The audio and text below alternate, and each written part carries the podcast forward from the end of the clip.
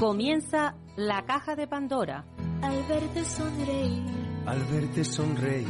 Un programa especialmente dedicado al mundo de la discapacidad. El niño que ayer fui. El niño que ayer fui. En Capital Radio La 10, cada semana hablamos de aquellas personas que por una causa u otra han llegado a ser dependientes. No, no vendrá y así sabrás lo bello que es. Lo presenta y dirige Paula Romero. Caen Caen mil lágrimas al mar. mil lágrimas al mar. Tú Bueno, aquí estamos, como cada semana. Volvemos a, a tomar los micrófonos para hablar de discapacidad. Y siempre que hablamos de discapacidad, eh, hablamos muchas veces de cómo, cómo las personas con discapacidad, pues, en muchas ocasiones son agredidas, en muchas ocasiones no son tratadas como deben de serlo, precisamente por eso, por su discapacidad, porque, porque no saben defenderse.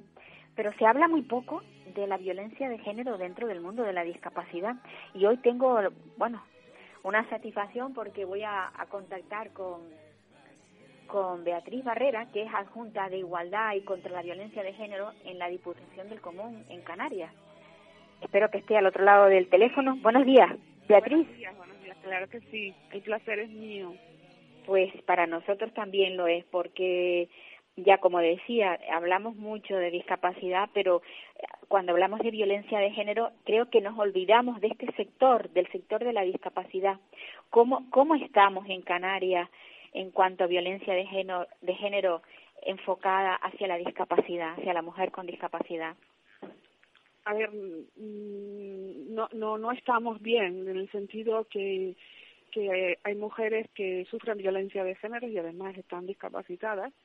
Eh, o la violencia de género las ha dejado discapacitadas, que son Sí, que también. vertientes que yo trato, y, y en, en ningún momento se les reconoce que puedan tener una vulnerabilidad especial. Yo tengo un caso, por ejemplo, de una mujer que, bueno, que sufre esclerosis múltiple y su agresor, aparte sí que ha tenido atención por parte del ayuntamiento y del Instituto de la Vivienda porque le han cambiado de municipio eh, en el sentido que está una vivienda eh, protegida, pero pero su agresor la persigue allá donde la donde la muda. Claro, hay veces en este tipo de casos no mm, no puedes estar eh, todo el tiempo, pero ella como discapacitada que es se siente más vulnerable que una mujer que puede correr cuando ve su agresor cerca. Sin duda. Porque cuando estamos hablando de personas perturbadas mentalmente, como este tipo de hombres, pues al final es lo que hay, ¿no? Sientes miedo. Luego tengo casos de mujeres que han sufrido, incluso han sido presuntamente asesinadas y han salido con vida, pero mm, bueno, le quedan secuelas eh, difíciles de ver según los parámetros eh, actuales en, en, los términos de, medir su discapacidad. Y luego tengo otras mujeres que, por ejemplo, esto se le puede decir, puedo dar su nombre porque ella eh, ha publicado constantemente la- el problema que siente, es decir, ella es presidenta de la Asociación de Mujeres con, este, con Endometriosis eh, y ella pues eh, considera que la endometriosis ya se está tratando como, como una unidad especial dentro de la ginecología, pero sin embargo eh, no se contempla en los en catálogo, en los protocolos de discapacidad todavía como una situación eh, específica que puede tener un grado de, de discapacidad mayor. Y que puede ser invalidante para trabajar o para alguna ot- otra cosa, claro. Bueno, es una enfermedad que en función de, depende de cuando te, te la tengas. A mí, por ejemplo, me, me, me, vino con 42 años, ya yo ya tengo mis hijos, y no me ha afectado demasiado en el resto de lo, o al menos yo he sabido llevarla, pero hay mujeres que la sufren con temprana edad, siendo niñas, y la afecta muchísimo al resto de su vida eh, bueno, al resto de su desarrollo como mujer, incluso le afecta a determinadas eh, enfermedades musculares. Es una enfermedad que se ha convertido en, en, un problema como la como, como, como otros, ¿no? Que tienen una unidad especial para ser tratada. Al final mm, conseguí eh, contactar con CEMI, porque CEMI es una organización, una federación que trabaja con la Diputación del Común, porque el área de discapacidad es una de las áreas que más quejas recibe, solo que al tener una juntilla de igualdad de forma transversal, yo me ocupo de las discapacidades que afectan especialmente a las mujeres por el hecho de ser mujeres, es víctimas de violencia, eh, enfermedades específicas de las mujeres. Y, y bueno, decidí eh, pedir eh, sentarme con ellas y ellos conmigo porque, porque creo que nos podemos ayudar mutuamente. Yo creo que, que, que este tipo de colaboración es lo que al menos yo tengo que hacer eh, tratar de colaborar con ellos como asociación, como federación, para que determinadas discapacidades no se vean de una manera plana, es decir, mm, hay veces que hay que tratarlas de otra manera, sea mujer o sea de otro tipo de colectivo. y hemos empezado a, a trabajar juntos, ellos tienen un protocolo específico que quieren presentarme los próximos días y para intentar a ver si podemos conseguir que eh, se ponga un poquito más de sensibilidad en este asunto. Yo sé que el actual director de discapacidad y dependencia, el señor Moreno, es una persona tremendamente accesible y, consciente de que la discapacidad en Canarias es un problema que hay que abordar, abordar y mejorar. Pero bueno, en esta línea eh, vamos a empezar a trabajar esperando poder tener resultados poco a poco.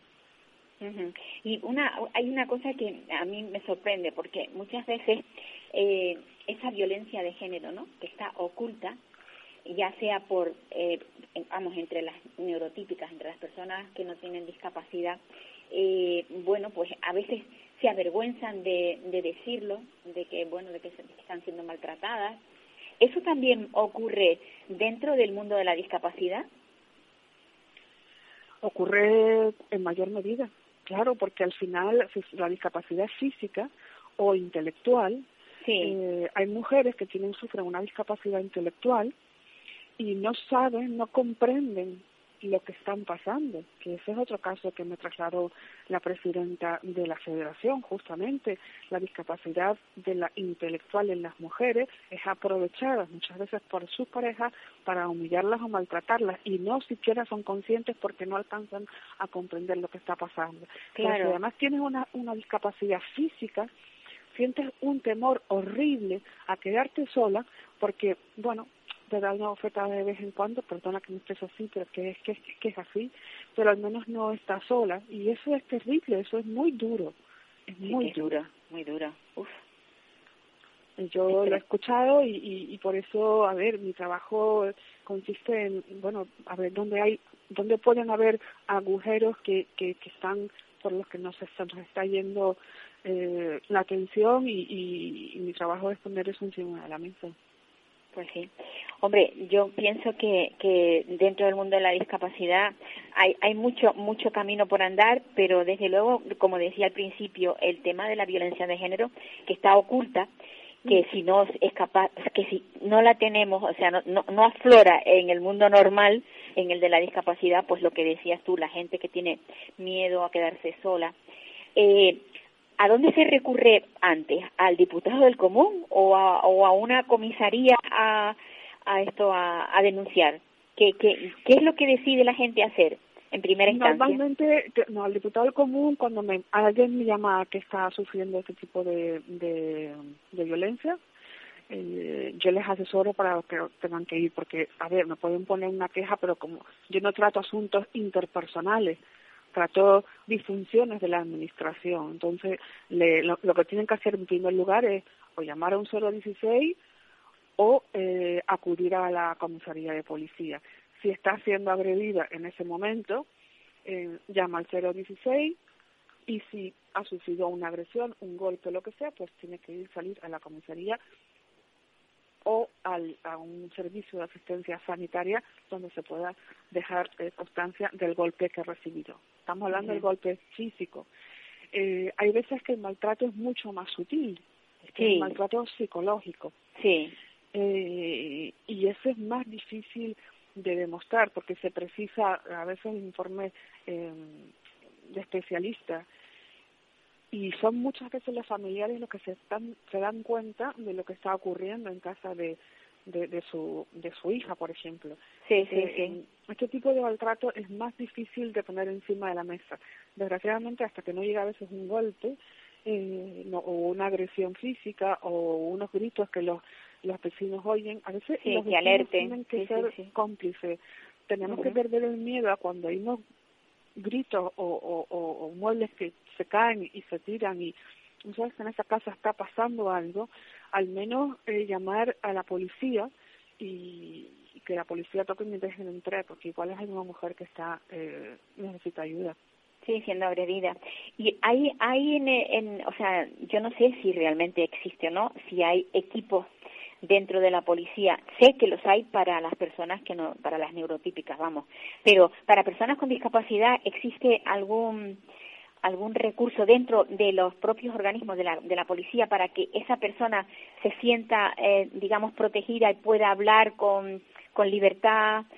Hay psicólogos, hay no, o no, no, hay, hay mm, tanto en la policía local como en la policía nacional, hay especialistas en violencia de género en general, pero no, no se distingue en lo que es discapacidad o no. No creo que, a ver, puede ser que la policía diga esta persona necesita una ayuda urgente porque está discapacitada, especial, pero no, no hay una, no hay un, no hay una unidad especial. Es más, yo creo que en ese momento no creo que sea la policía la que tiene que tener una especialidad para tratar a gente con discapacidad. Yo creo que el problema es transversal, pero es sí la policía la que tiene que poner en conocimiento de quien corresponda, de las autoridades que atienden, a los servicios que atienden asistencialmente a la víctima, la que tienen que poner en conocimiento de que estamos ante una situación de discapacidad. Y a lo mejor ya en, la, en, las, en, las, en las ayudas, en las, en las atenciones urgentes, hay que poner en conocimiento y tomar en consideración que estamos ante una mujer discapacitada, que no está en las mismas condiciones físicas para huir de su agresor que el resto de las demás, que el resto de las mujeres. ¿Y tenemos estadísticas en Canarias de cómo está el tema? No, no, yo las estadísticas que estoy, estoy sacando, porque nosotros distinguimos entre las quejas que se se establecen mm, que presentan las mujeres y que presentan hombres en la discapacidad. Ahora estamos analizando eh, las causas de, bueno, a raíz precisamente de, que, de que esta juntía existe, estamos intentando eh, sacar datos de las causas de discapacidad que alegan las mujeres para determinar las causas que pueden ser específicas del colectivo de, de, ser mujer. Y estas estadísticas que precisamente FEMI me dijo, oye, pues me parecen muy útiles porque eso nos ayuda a reforzar más, aún más el protocolo que estamos elaborando. Entonces, estamos, estamos en ello. En el año 2019 eh, se distinguió de forma global, nada más que por, por sexos, hombres y mujeres. En este año 2020 ya distinguimos por área, pero yo voy a, a, volver años atrás, porque eso es fácil, se puede intentar hacer una labor que, bueno, de, de, de, datos, pero yo creo que ese es el camino, sacar dentro de las mujeres que presentan las quejas de, por discapacidad, o sea, la afectada, la mujer es la afectada, ¿por qué? Y bueno, cuando tengamos los datos, mm, encantada de compartirlos contigo. Pues sí, me gustaría mucho, por lo menos para tener. Sí, sí, yo lo, lo tomo nota y, y, y volvemos a, a, tener otra conversación. A tomar el tema, a retomar el tema. Pues muchísimas gracias, Beatriz. Me, me alegro muchísimo que haya una persona con tanta sensibilidad en este en este sector, porque mm. creo que es necesario. No solamente muchas veces cuando eh, nos encontramos con algún estamento, algo, siempre hay, hay una persona que está, que está ocupando un cargo y cuanto más sensibilidad tenga esa persona, yo creo que mejor, eh, no sé, no, no sé si lo hará mejor, pero por lo menos lo hará con más conciencia. la verdad es que en esto se necesita cada vez más. Yo creo que los responsables públicos no tenemos que estar por estar, hay que estar con conciencia porque la, la, vida se está complicando muchísimo. Pues sí. la ciudadanía está muy harta. Y con un grado muy elevado de empatía. Muchas gracias. Beatriz, una, un abrazo. Muchísimas gracias por participar en, en nuestro programa. Y, Volvemos bueno, pronto. Que sigas ahí haciendo esa labor tan estupenda en la Diputación del Común. Gracias, gracias. Buenos días. Buenos días.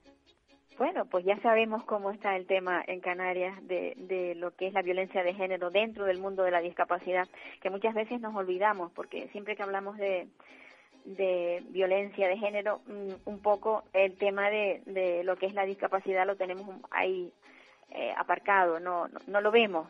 Y, y, bueno, como decía la, la Junta de, de, igualdad y contra la violencia de género en la Diputación del Común, pues hay, hay mujeres que incluso por temor a quedarse solas, a no estar acompañadas, a no estar con la persona con la que conviven, eh, siguen siendo pues machacadas, violentadas y, y no dicen nada.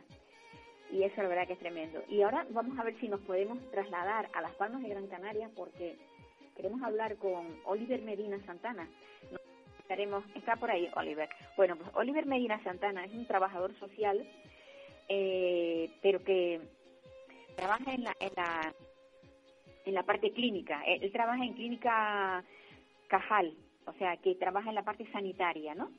Es también eh, portavoz de un grupo, de un grupo de, de trabajadores sociales y que tienen una, una inquietud pues bastante buena, que es la de, mm, digamos, fomentar la, la figura del, del fiscal de mayores. Supongo que habrán visto algunas carencias dentro de este, de este sector de las personas mayores y tratan de que, bueno, de que esa figura, digamos, del fiscal pues tenga mayor relevancia y que pueda trabajar mejor con, con las personas mayores. Buenos días, Oliver. Hola, buenos días, Paula. Eh, sí, como bien decías, pues nosotros eh, hemos estado pues estas numerosas reuniones y un poco pues eh, deliberando y lo que hemos eh, manifestado es eso. Eh, hemos tenido, hemos mantenido una reunión con la Diputación del Común un poco pues para plantearle esa indefensión que, que, hemos detectado con las personas con, con, las que trabajamos, las personas mayores en este caso, y un poco pues esa indefensión en, en cuanto a, a, la fiscalía, es decir, aquí en la isla de Gran Canaria la fiscalía eh, de, que se encargaría de, de, de, ese, esa, de este sector de la población, de las personas mayores, es la Fiscalía de Discapacidad, pero sí que es verdad que muchas de las veces no, no, comprende o, no, no ampara a estas personas mayores que no tienen deterioro cognitivo y tampoco tienen discapacidad, que, es un, un, número un numeroso grupo, es decir, que muchas de las veces la Fiscalía pues no contempla estos casos y entonces pues aquí es donde nosotros detectamos el problema. Cuando hablamos cuando hablamos de indefensión, eh, realmente qué es lo que habéis notado eh, en esas personas que en el, en el, fondo son personas mayores pero son dependientes porque son gente mayores que al final eh, cuando llegamos a esa edad pues vamos a tener una dependencia eh, eh, de mayor o menor pero siempre hay una dependencia ¿qué, qué es lo que habéis notado? Eh, pues mira Paula básicamente lo que hemos notado es casi un entramado institucional en el que muchas veces los pacientes pues no, no llegan, pacientes o las personas no llegan a disfrutar de los recursos, de manera que, pues no sé, quizás a lo mejor felicitando la ley de dependencia, pues por, por la lentitud del proceso, pues quizás a lo mejor esa persona pues no, no disfruta de los recursos, luego pues quizás a lo mejor si el paciente pues está ingresado en centros concertados, muchas de las veces no tiene acceso a esas plazas sociosanitarias porque se entiende que están atendidos en este carácter sanitario, eh, pero sí que en el carácter sanitario pues no se no se contemplan aspectos psicosociales, es decir, tales como, no sé, servicios como a lo mejor una terapia ocupacional, un fisioterapeuta, eh, un psicólogo, eh, um, técnicos que, que valoren pues otro tipo de esferas que también el paciente o la persona pues necesita que se contemple. Uh -huh. Y pero ¿lo habéis, lo habéis notado o, ha, o han habido demandas? O sea, o la persona en sí eh, habla habla con el personal, habla con los trabajadores sociales y, y les cuentan sus penas, por así decirlo. Sí, eh, ya, ya sea mm, de forma manifiesta, es decir, que sea o las personas pues nos, nos comentan su deseo de, de, regresar a su domicilio o muchas de las veces deseos de a lo mejor estar atendidos en un servicio de atención residencial y, y luego ya pues en el propio desempeño de nuestra profesión, eh, profesión pues lo detectamos, Paula, es decir, nosotros pues mmm, detectamos pues que un paciente pues puede regresar al domicilio pues a lo mejor por sus recursos económicos, pero quizás a lo mejor su familia pues no puede hacerse cargo o quizás no, no o, no puede o no quiere. Después mmm, las instituciones pues como te comentaba, quizás a lo mejor la, la quien tendría que amparar a estas personas pues no lo hace y entonces pues hemos hemos detectado eso, es decir, que casi todas las puertas muchas de las veces están cerradas. Uh -huh. Por, y en este caso, la figura de, de del fiscal de mayores, eh, de, o sea, ¿cómo, cómo actuaría? Eh, ¿Cómo te uh -huh. han dicho que...? Sí, nosotros, por ejemplo, mm, te pongo un, un caso práctico, nosotros, por ejemplo, a mí me, a nosotros nos llega un paciente eh, que quizás no, no tenga deterioro cognitivo y el paciente pues cobra una prestación. Ajá. Entonces ese paciente ingresa con nosotros y aproximadamente, por ponerte un ejemplo, puede pegarse dos años, eh, estar con nosotros do, dos años ese paciente con nosotros. ese paciente ha seguido ingresando esos recursos económicos, pero no puede regresar al domicilio, ya bien sea pues porque no hay plazas, eh, ya sea pues porque esa persona no puede administrar esos bienes, y entonces planteando ese caso a fiscalía, muchas de las veces ellos se amparan en que la persona no tiene deterioro cognitivo, por lo que ellos entienden que el problema no no tiene que solucionarse, pero ahí eh, eh, nos encontramos nosotros pues que tenemos el problema y no encontramos solución, es decir, que muchas de las veces pues la fiscalía al, que la persona no tenga deterioro cognitivo, no tenga discapacidad, muchas de las veces nos rechazan los casos. Claro, porque el hecho el hecho de que ese fiscal eh, esté para las personas con discapacidad intelectual eh, hace que, que no que no vean con claridad la necesidad de, de, de apoyar a, los mayores, ¿no? Claro, nosotros lo que lo que planteábamos y lo que lo comentábamos con el diputado pues era eso, es decir, que esa fiscalía pues que atendiese también esos casos que en donde hay un flagrante pues no sé una urgencia y, y, no la amparan. Es decir que que se amplíe esa sección de la, de la fiscalía que contemple pues también estos estos problemas o estas características que estoy comentando que, que comentamos y hemos detectado. Y una cosa el ese lo qué haces tú como portavoz de este grupo de, de, de trabajadores sociales qué, qué iniciativas tienen pues sí, nosotros, eh, una de las... Una de las te estoy, mm, Oliver, te estoy perdiendo. No sé si te estás moviendo o qué, pero está, eh, estoy... Tra ¿Me escuchas bien ahora, Paula? Perdona, no, estoy aquí en No te muevas porque creo que hay momentos en que te pierdo. Vale, perdona. Eh, no, como te decía Paula, pues sí, nosotros, eh, yo como portavoz, pues un poco estamos poniendo de manifiesto pues mm, estos problemas que hemos detectado, ya sea pues esta vulneración ya sea mm, a nivel familiar, vulneración institucional, un poco también esa, esa lentitud que hay en los procesos, un poco pues poner de manifiesto toda esta situación que, que hemos ido hemos ido detectando. Entonces nosotros, pues entre otras cosas, pues lo que proponíamos también, Paula, es un poco un, un nuevo modelo de atención para las personas mayores. Está claro pues que estos macrocentros por lo que apuestan la, las instituciones o los organismos oficiales un poco pues no pueden atender la demanda de, de esta población. Mm, estos centros pues un poco casi deshumanizados eh, un poco en donde el, el, la persona pues pierde casi su intimidad su derecho no sin duda sin duda eh, entonces pues nosotros apostamos por otro tipo de modelo de atención en donde eh, pues la persona mayor esté cuidada en su entorno en su domicilio con unos recursos que, que, que que aporten las instituciones o los organismos un poco pues para que esa persona esté bien cuidada en el domicilio y, y, conserve ese entorno tan importante muchas de las veces para las personas mayores. Entonces nosotros pues, aparte de manifestar todo este tipo de problemas que hemos detectado, pues queríamos poner de relevancia que existen otro tipo de modelos que, que pueden ser viables. Pues sí, y, otros modelos que hay incluso en Europa, de, de pequeñas pequeñas casitas donde viven eh, eh, agrupados varias varias varias señoras o varios señores que viven felicísimos y que están en un entorno protegido, pero no en un macrocentro donde muchas veces pierden hasta la identidad porque le ponen hasta un hasta un número en la en la ropa. Sí, efectivamente, por desgracia pues suele pasar. sí, pero mira, esto no sé si tú lo habrás visto en otros en, en eh, o sea, dentro del sector de la discapacidad ocurre también en los centros de personas con discapacidad, personas mayores, que también les pasa lo mismo. Entonces, ojalá, ojalá esa, ese empeño vuestro eh, llegue a dar sus frutos, porque se podría extrapolar también al, al, al tema de la discapacidad intelectual. Totalmente de acuerdo, Paola, totalmente. Nosotros, pues, eso, eh, nosotros queríamos visibilizar esta, esta, estos problemas que hemos detectado y, y, más que nada pues por eso, es decir, uno de los principios del trabajo social pues parte por eso, es decir, concienciar y un poco generar cambio y entonces pues si no, como, como, como se dice en Canarias, pues un poco si no lloras, pues parece que realmente al final no, no vas a sacar nada. Y nosotros no pretendemos eso, nosotros lo que pretendemos es un poco pues poner de manifiesto una situación que existe a día de hoy y los pacientes aquí en la isla de, Gran Canaria, casi el número asciende a 500 personas y estamos hablando de un grupo muy importante y un grupo pues que hay que velar por ellos y entonces pues nosotros consideramos oportuno hacer este tipo de, reivindicación, más que nada.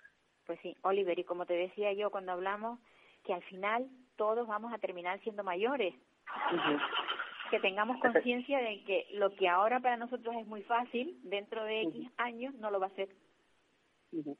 Totalmente de acuerdo, Paula. Yo muchas de las veces se lo comentaba a los alumnos de los grados universitarios que colaboran con nosotros, y, les, planteo eso, es decir, un poco de, empatía y de, ponerse en el lugar del otro. Es decir, nosotros pues muchas de las veces mm, no comprendemos o no, no entendemos algunas situaciones o, comportamientos, pero es que muchas de las veces hay que ponerse en el papel de, la persona y que, no sé, estar en un centro, pues en un sitio en el que cada dos por tres entra una persona nueva a la habitación, pues que mm, muchas de las veces pues no se respeta la intimidad. No es que no se respete, es decir, pues a lo mejor la están bañando, a lo mejor los auxiliares, es decir, que muchas de las veces son espacios personales y todo eso, ellos se pueden sentir un poco intimidados y todo eso un poco pues es para nosotros muy muy importante y entonces también pues todo esto pasa Paula creemos nosotros también por un poco de formación e información es decir un poco informar eh, a la población ya sea bien no sé como materia en los colegios que, que se explique un poco pues esa atención a los mayores y qué recursos o qué, cómo se puede proceder un poco.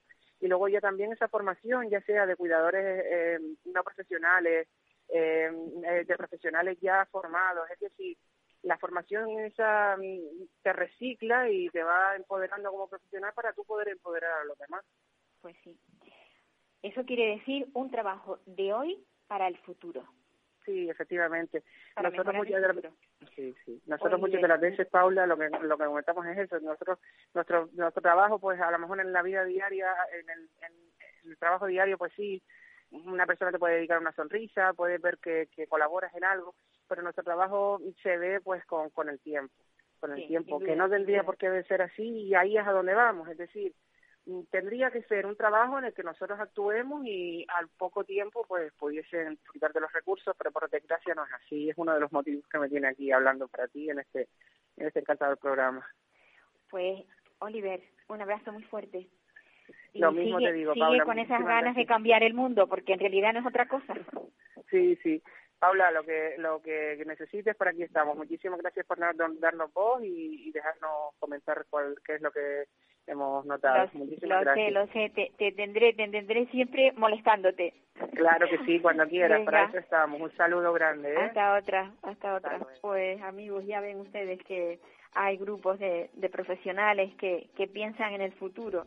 Y pensar en el futuro es pensar en, en nosotros mismos, porque como ya le comentaba, eh, si nosotros tenemos mejores centros para mayores, cuando lleguemos, a mí me queda bastante poco tiempo ya, pero para los que les queda más, está claro que van a poder disfrutar de otras formas de vida, porque entrar en una residencia de mayores es, bueno, pues un poco muchas veces perder lo que decía Oliver, la identidad, estar en contacto con, con personal con el que se trabaja y con el que día a día te, te trata y que a veces se convierte en, en algo tan rutinario y tan eso que, que, bueno, que hace que las personas no se sientan a gusto.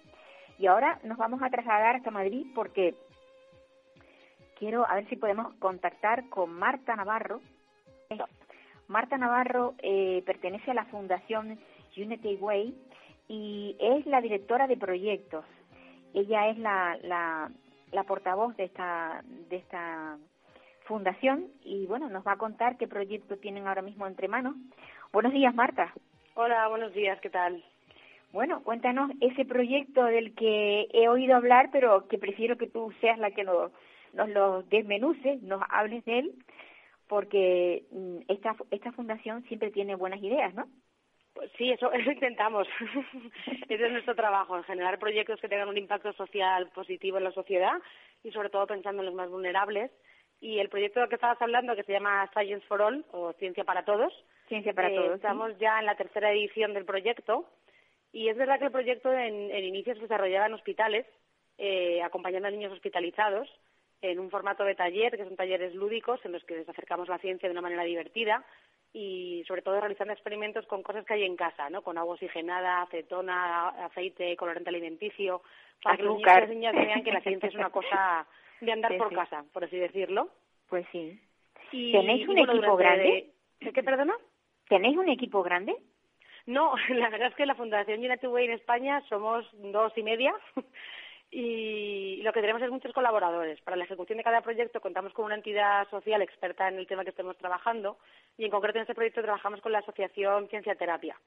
Ajá. Y entonces, bueno, pues iba a comentar que este proyecto eh, nació, como te decía, en, en, en acompañamiento hospitalario, realizando los talleres en hospitales, pero el año pasado, cuando el COVID llegó a nuestras vidas, nos tuvimos que reinventar ¿no? y ver la manera de dar continuidad al proyecto sin poder ir a los hospitales. Y empezamos a realizar los, eh, los talleres de forma telemática. Entonces, en los hospitales no siempre todos los niños que están hospitalizados cuentan con, con medios para conectarse a los talleres y fuimos ampliando estos talleres para menores en situación de vulnerabilidad, que son niños y niñas que asisten a centros de atención a menores eh, normalmente por las tardes para tener refuerzo escolar y actividades de, de ocio y tiempo libre. Y es el formato en el que hemos ejecutado el proyecto este año gracias a la Fundación Telefónica. Entonces, los voluntarios les formamos y les enseñamos los experimentos que vamos a hacer y cuál es el principio sobre el que se sustenta el, experimento, para que luego sean ellos los que hagan los talleres con los niños eh, en una actividad libre de COVID, ¿no? Están voluntarios en sus casas y los niños en el centro de atención a la infancia en el que participan. Ajá. Esta fundación eh, hace muchos años que está funcionando y se ha ido extendiendo por todo el mundo. Esto comenzó eh, originariamente en Estados Unidos, ¿no? Creo.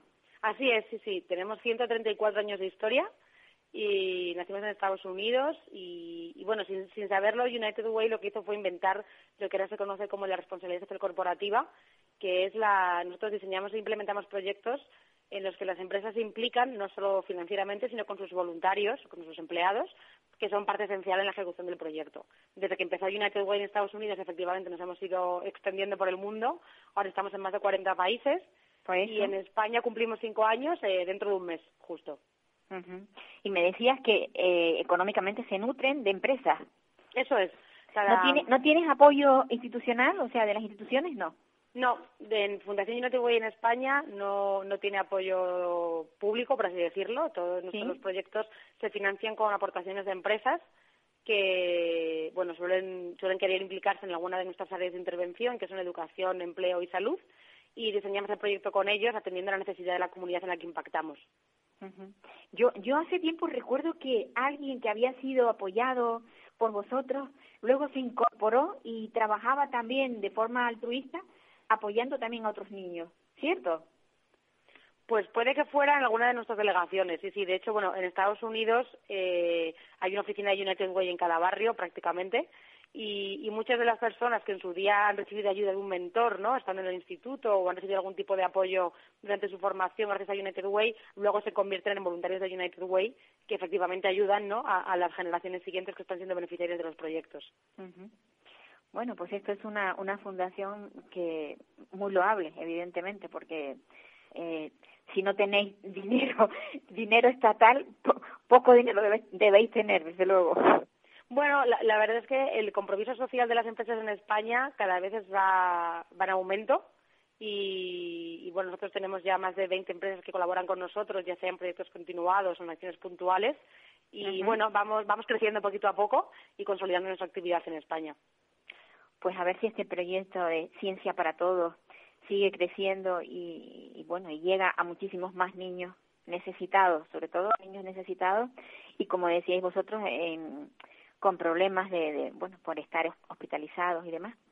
Y que bueno, a ver a ver si terminamos con esta covid y, y el trabajo lo hacéis directamente no Sí, sí, podemos volver a la normalidad que conocíamos antes, desde luego. Pues sí, la verdad que sí, que sería muchísimo más más grato, sobre todo el, el, interactuar, ¿no? Personalmente. Eh, es claro, sí, la, la interacción personal es insustituible pero bueno, llevamos un año trabajando en este formato remoto y la verdad es que el resultado, está siendo muy bueno y también permite que voluntarios de cualquier parte de España puedan participar en iniciativas que a lo mejor se, se realizan en Madrid o en Barcelona únicamente, ¿no?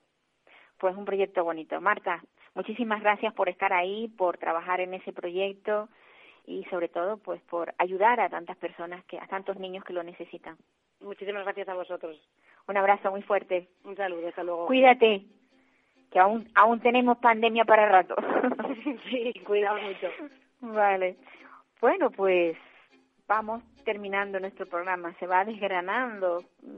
Los minutos los voy dedicando a, a, a, cosas importantes, interesantes, sobre todo muy interesantes.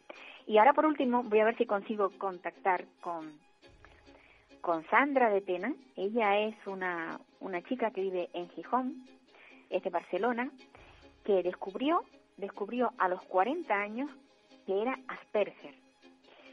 Eh, bueno, todos quienes me oyen a menudo saben de lo cuando hablamos de Asperger de lo que hablamos, hablamos de el trastorno, el TEA, el autismo.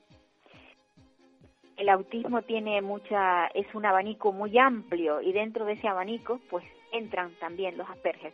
Lo único que los Asperger tienen, yo siempre digo, son los privilegiados de las personas con TEA, porque son justamente los que tienen la inteligencia eh, tan grande como para poder valerse por sí mismos, trabajar, tener una carrera y, manejarse. Y bueno, pues con, con Sandra de Tena mm, vamos a hablar ahora. Sandra, hola, buenos días. Hola, buenos días, Paula. ¿Cómo estás, Sandra? Pues muy nerviosa. Yo estoy encantada de hablar contigo. Yo también. Es que me emociono mucho, perdón. Pues es que es emocionante es emocionante poder poder hablar con una persona con, con Asperger que esté integrada que bueno pues para mí es, es, mm, no sé cómo decirte bueno sabes que te comenté que tengo una hija con TEA y yo siempre digo ojalá ojalá hubiera sido Asperger. Sería una mujer feliz yo. Me ha costado mucho llegar hasta aquí. Han sido años de, de sufrimiento y ahora por fin me siento libre y bueno, tengo mis, yo lo llamaba mis manías, pero es que hace, hace un año que, que sé todo esto. A mí relativamente me, me viene de, de nuevas y, y luego pues al descubrir el diagnóstico, bueno, no, no sé qué preguntas quieres hacerme. Yo ya empiezo a hablar. No, yo, sí, sí. Yo lo que quiero es que tú, mm, yo te doy libertad. Quiero, quiero. Tú llegas a los 40 años y de pronto descubres que todas esas cosas que los demás pensaban que eran manías y tú también, que eras, vamos, como diciendo, fíjate qué rara es, mm, con ella no se puede hablar, hoy está, eh, hoy está rara, hoy no podemos.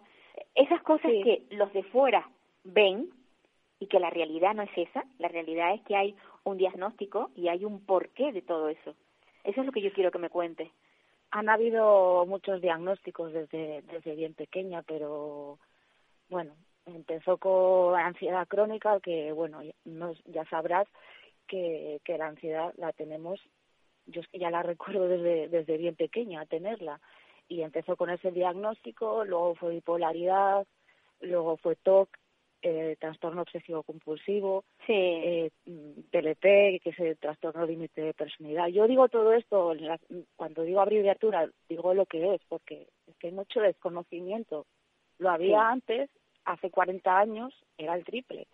Era, fue un horror, fue un calvario vivir todo aquello desde una niña y encima prácticamente sin apoyo, porque mi madre también está enferma, tiene otro tipo de diagnósticos, pero bueno, no digamos que no pues no el apoyo no no el apoyo no lo, no lo recibías no por desconocimiento porque yo hasta hace bien poco pensaba que el autismo era sinónimo de retraso o de ser superdotada. Yo no soy superdotada, pero considero que veo más allá de de, de, de lo de lo normal.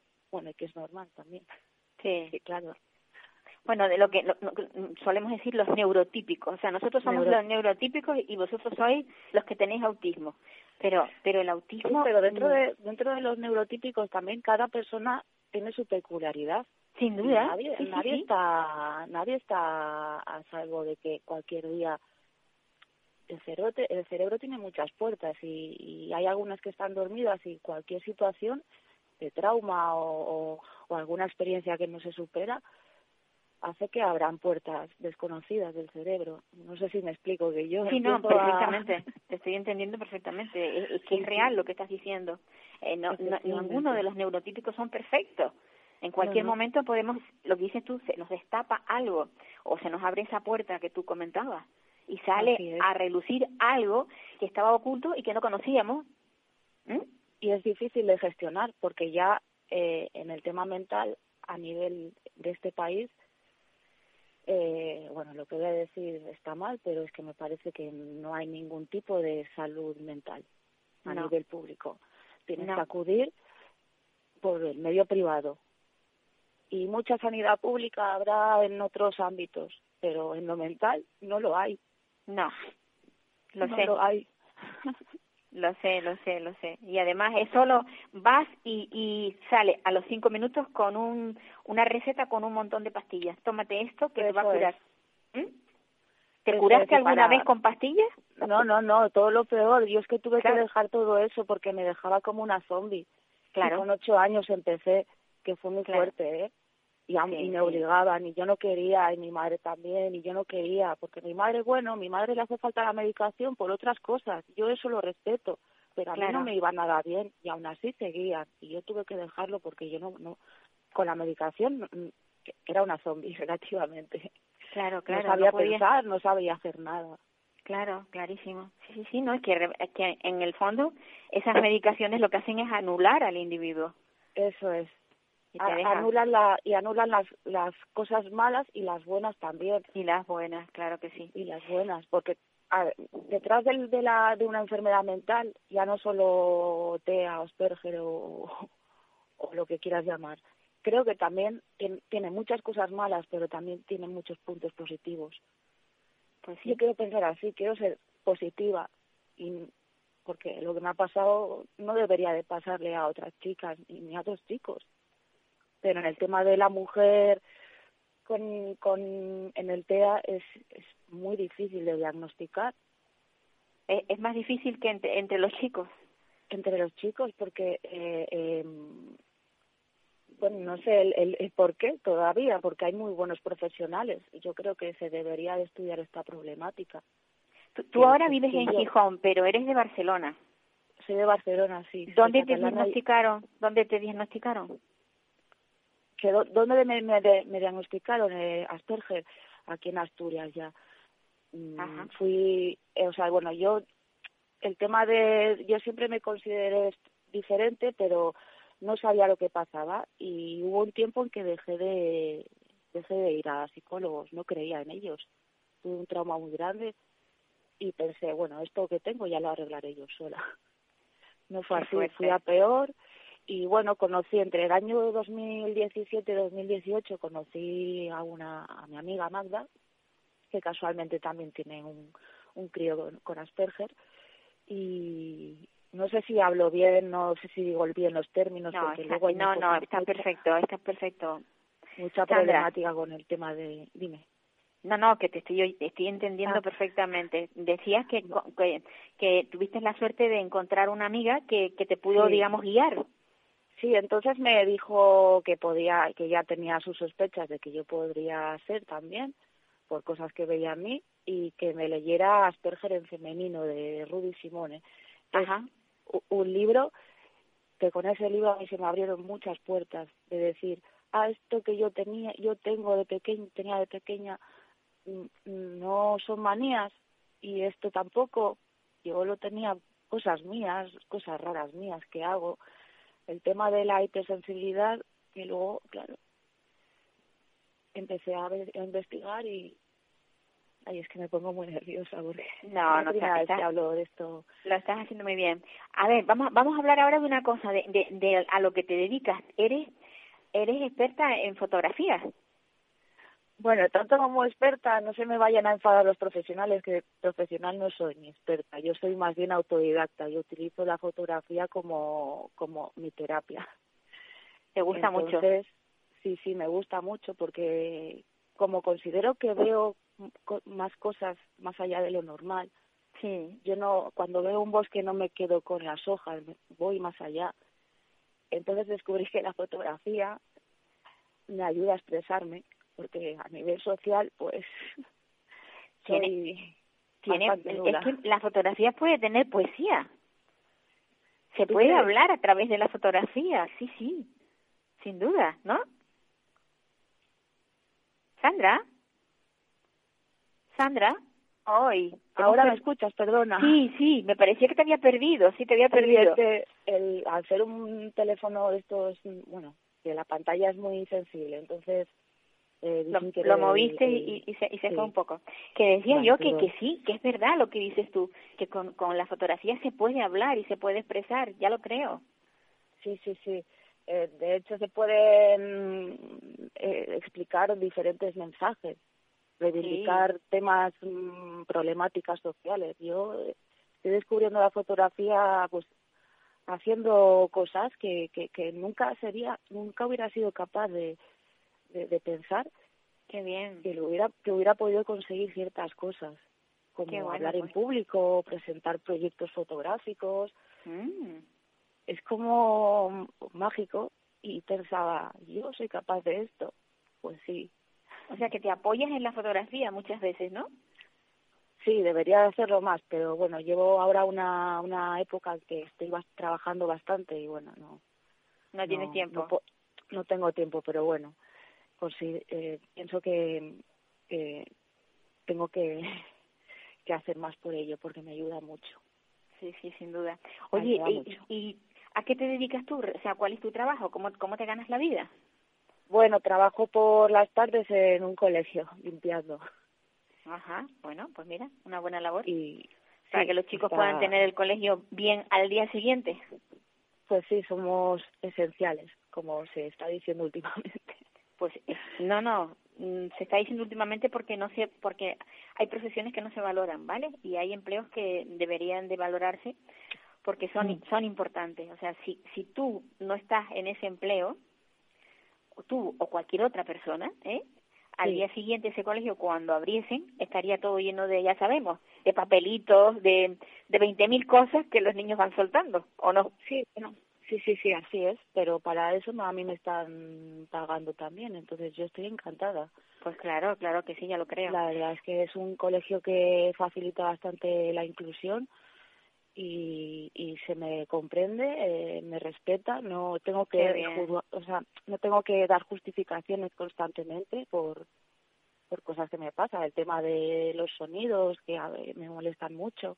Sí. Bueno, ya sabes que, es cos- mm, cosas de hipersensibilidad. Claro, claro, sin Eh, duda. Y, y una cosa, Sandra, eh, desde que desde que te diagnosticaron eh, que eres Asperger hasta ahora, ¿cuánto tiempo ha pasado? Pues un año. Un, año. solo. O sea, que llevabas Sí, los no puedo 40 decir- años amargada Sí. hasta que llegaste a saberlo, claro. Buscando y buscando. También yo estuve bastante tiempo parada con ese trauma que te he comentado con, con, con psiquiatría, psicólogos, en general no quería saber nada y ahí fue donde tiré por las terapias alternativas muchísimo. Ajá. Tiré por, por eh, yoga, eh, reiki, bueno, cosas que mucha gente no cree y yo tiré por ahí porque estaba muy, muy, muy, muy traumatizada con lo primero que se me daba era tratamiento con química muy agresiva y claro, y al no saber qué era lo que tenía, pues iba dando bandazos de un lado para otro. Claro. Entonces, Vamos, que está eh, claro que con, con productos químicos no se no se alivia eh, la forma de ser de una persona con, con, con autismo. Quizás en una es que claro yo no puedo hablar por un por un caso severo Paula porque eh, yo no soy un caso severo yo solo tengo tengo grado uno y mucha mucha gente me bueno a raíz del diagnóstico me cuestionaron muchísimo que no lo parecía que si no era superdotada que si bueno un montón de cosas con las que tuve que lidiar. Pero veo casos severos y veo la la magia que hay. Mm, he conocido personas que no pueden ni hablar y veo magia en sus ojos. Son capaces de hacer cosas brillantes. Pero no solo, en- no solo en TEA, sino en esquizofrenia. También, por ejemplo, lo vi hace poco. Son personas que tienen magia dentro y que, y que, perdón, que esa química les anula todo. Sí. Yo no sé si sería cuestión de investigar. Cada persona creo que es un mundo. Cada TEA es un mundo también. Y, y, y ahora que el Asperger pasó a ser em, también dentro del espectro autista, pues estamos todos como muy, no sé, es un tema muy complicado.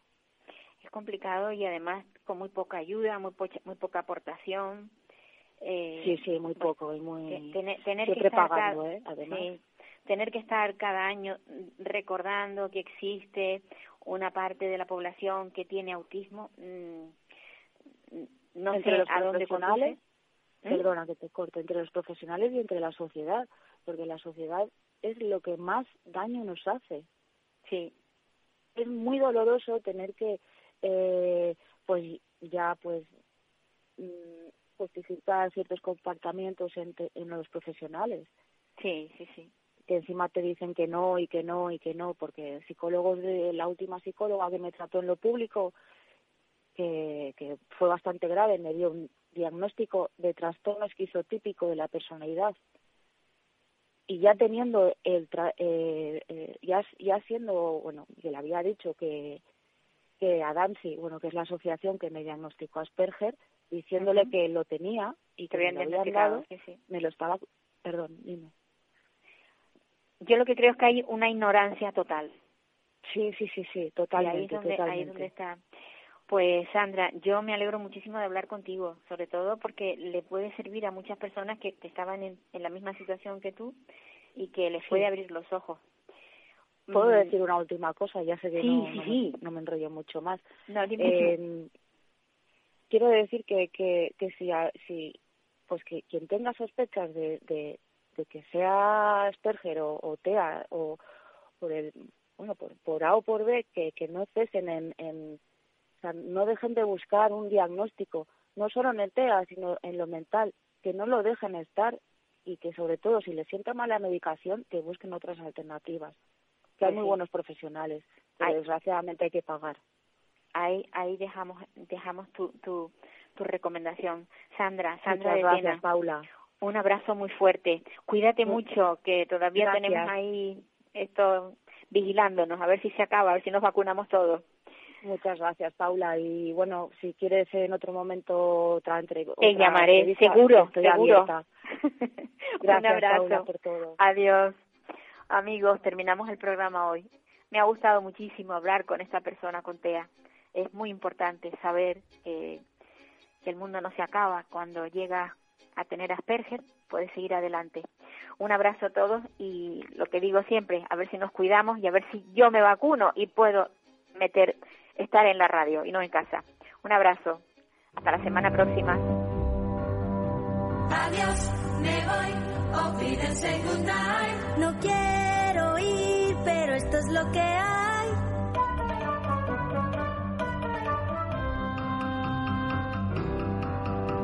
Adiós, me voy. Olvídense nadie. Adiós, adiós. A usted, usted y usted.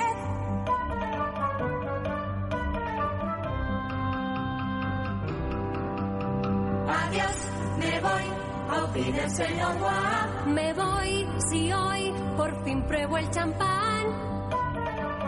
¿Puedo? No. Me voy, goodbye, olvídense en adiós. Me voy con un suspiro y un adiós, adiós.